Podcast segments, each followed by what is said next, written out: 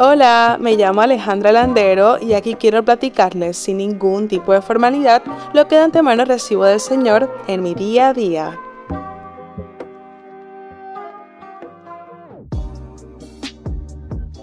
Hello gente, ¿cómo están? Espero se encuentren súper bien. Aquí estamos en otro episodio de Charlando con Ale podcast. Y bueno, como se habrán dado cuenta, el episodio de hoy lo he titulado como En Unidad. ¿Ok? Unidad en el cuerpo de Cristo. Así que bueno, para hacer una introducción, en la Biblia se refiere al cuerpo de Cristo como la iglesia. Una vez aceptamos a Cristo como nuestro Señor y Salvador, formamos parte de este cuerpo cuya cabeza es Cristo. nos dice la palabra que así como nuestro cuerpo tiene distintas partes, los ojos, brazos, piernas, orejas, etc. De igual forma, el cuerpo de Cristo está compuesto por distintas partes, todos con dones y talentos totalmente diferentes. De hecho, la Biblia nos dice que así como todos los miembros del cuerpo son importantes, por ejemplo, el ojo no es más o menos necesario que las manos porque ambas se necesitan. De igual forma, cada miembro del cuerpo de Cristo es importante. Así que bueno, como les dije esto como una introducción, sigamos con lo que quería comentarles. Hace dos años aproximadamente me puse como meta verme todas las películas de Marvel y aquí entreno más o menos lo logré.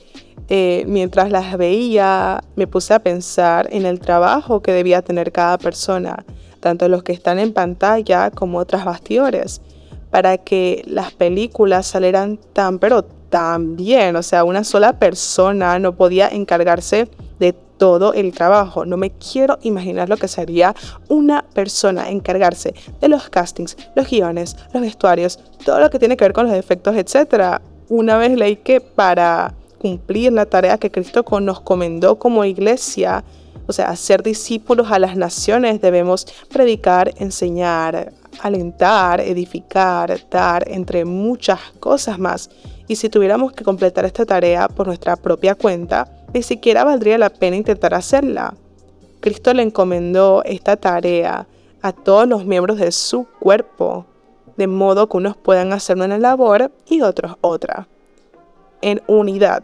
Ese es el título del episodio de hoy, Unidad en el cuerpo de Cristo, como les dije en un principio.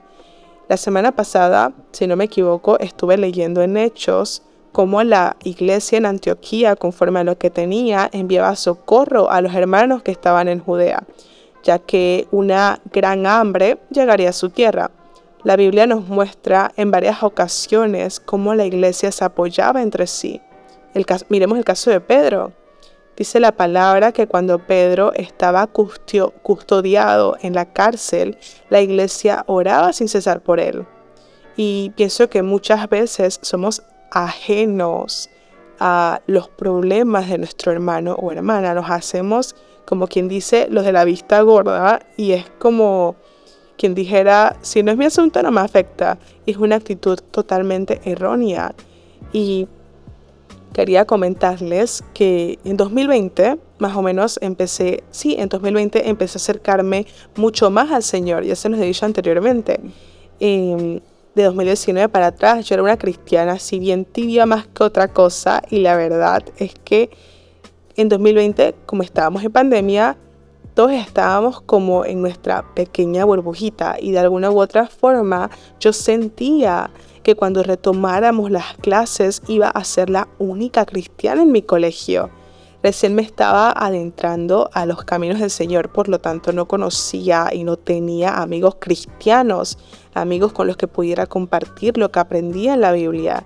Y ya después, en el 2021, ya sabemos que no habían tantas restricciones como antes y recuerdo que mi hermana y yo fuimos a una actividad de jóvenes y no puedo explicarles la emoción que sentimos ambas cuando vimos a tantos chicos, a tantos jóvenes alabando y adorando a papá. Esa experiencia la verdad es que fue como un, hey, después de todo no estamos solas, no estoy sola.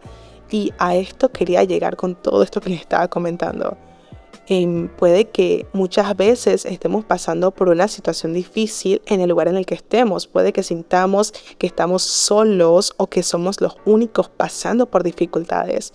Pero papá nos dice en primera de Pedro 5, verso del 8 al 9, pueden buscarlo.